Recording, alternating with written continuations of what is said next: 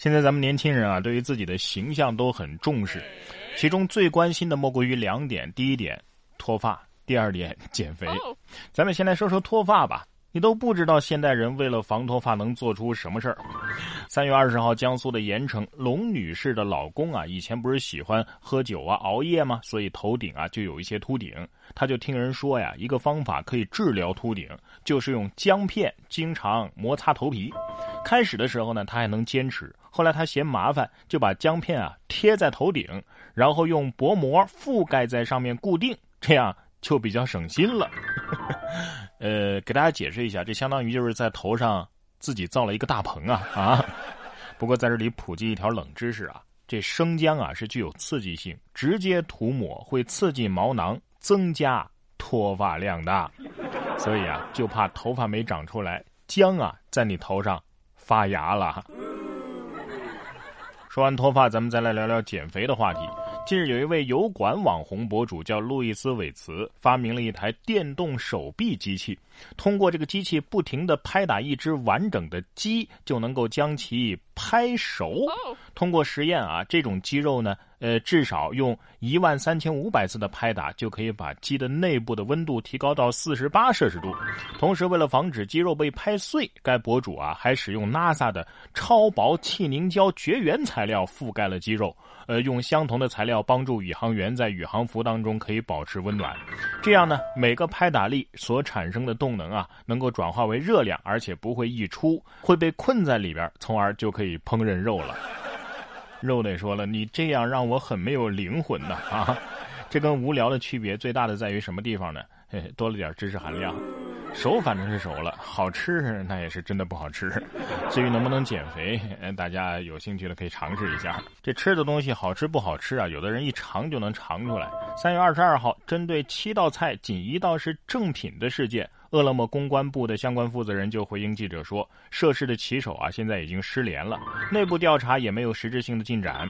目前，警方和市场监管局已经介入调查。”说了半天，这到底是怎么回事啊？原来三月十九号的时候，湖北武汉的一位王先生就遭遇了非常糟心的一幕：送上门的七道菜，绝大多数啊都不是自己下单的那个商家亮亮蒸虾提供的，而是骑手拼出来的一加六的。真假套餐，什么意思呢？只有一道菜是这个他下单的那个商家提供的，剩下六道菜都是骑手到其他地方买的拼的。三月二十号，骑手甘某回应记者说，自己啊买了一个真菜和六个假菜，再附上假账单，如此操作呀就昧了顾客三十六块钱。虽然说一次钱不多吧，但是你连账单都造了假的，这不一定你弄过多少次了，一看就是惯犯啊。我说这位小哥，你这么喜欢给人家搭配饭菜，你自己开个饭馆岂不是更过瘾呢？啊，还是说你觉得他点的那家不正宗啊？给他换个地道的啊，还还还得人家谢谢你是吧？不过要想控制好身材啊，咱们还是尽量少点点外卖。不过如果你的身材较为，呃丰满的话吧。你一定经历过这样的事情，那就是拔河的时候把你排在最后一位。近日，在江苏的连云港有一所学校举行拔河比赛的时候，高二年级的班主任单老师指挥班级的学生，怎么一个策略呢？先用定力让学生让对方整整三十秒，然后班主任挥手鼓励，学生一下子就赢得了比赛。单老师回应说呀，自己是一名体育老师，当班主任六年了。作为体育老师当班主任，相比于其他主课老师和学生相处的更加的自然，也会减少学生心理上的学业压力。呃，并且说呀，今年他的班实力也不如去年了。去年挥手三次就赢了，今年挥手啊挥了五次，这这是。啊，拔河凡尔赛是吧？不过这战术不错啊，先消耗一波对手。不过这番吐槽啊，只能说侮辱性极强。对面心想，我们之所以赢不了，主要原因是我们的班主任他不是体育老师啊。每个人啊都各有所长啊，但是有的人呢总是天赋异禀。三月十七号，在印度的班加罗尔，根据印度快报的一则报道，有一名八岁的男童啊，手脚并用还原三个魔方，用时不到九十秒。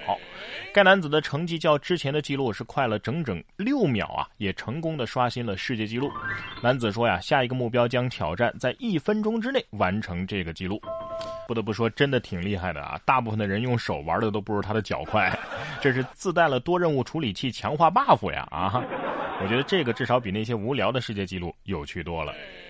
不光是人啊，下面这条鱼也挺励志的。近日在浙江宁波，就有网友发视频，监控当中啊，一条鱼从一个盆儿当中是一跃而出，在地上扑腾了五六米，最终逃生了。令人称奇的是啊，它竟然准确的朝着水源弹了过去，最后是入水消失无踪。远处的一个骑自行车的小朋友远远的看见了全程，到近处还难以置信的不断往水里边看呐。哎呀，小男孩心想。唐僧当年就是救了一条鲤鱼呀！啊，这鱼得说了，对不起，我是自救的，跟你没关系。这要是没监控，这狄仁杰也破不了案。这鱼到底是去哪儿了啊？怎么放生的？这是一条突然有了梦想和希望的咸鱼，所以鲤鱼打挺是很实用的一招啊！啊。咸鱼要想翻身啊，得靠自己的努力。可是有一天你什么都没干，就发现自己成了董事长，先别高兴的太早。三月十五号，复旦大学的一位王同学的手机就收到了一条支付宝推送的企业贷款广告，显示他呀是深圳市格创佳科技有限公司的法定代表人，但是他本人从来没有注册过公司啊。王同学说：“啊，二零一七年的八月，在上海虹桥火车站，他丢失了身份证。当时只是补办身份证，没报案，也没挂失。工商档案就显示，在王同学身份证丢失两个月之后，深圳格创佳公司的法定代表人、董事长等等就变更为了王同学。目前，王同学已经向深圳警方报案，并且将这一情况反映给了深圳市市场监督管理部门。”这就成董事长了？你在哪丢的身份证？我也去丢一个。这新闻标题也是有意思：大学生丢身份证后成公司董事长。光看标题，我还以为是什么励志故事呢。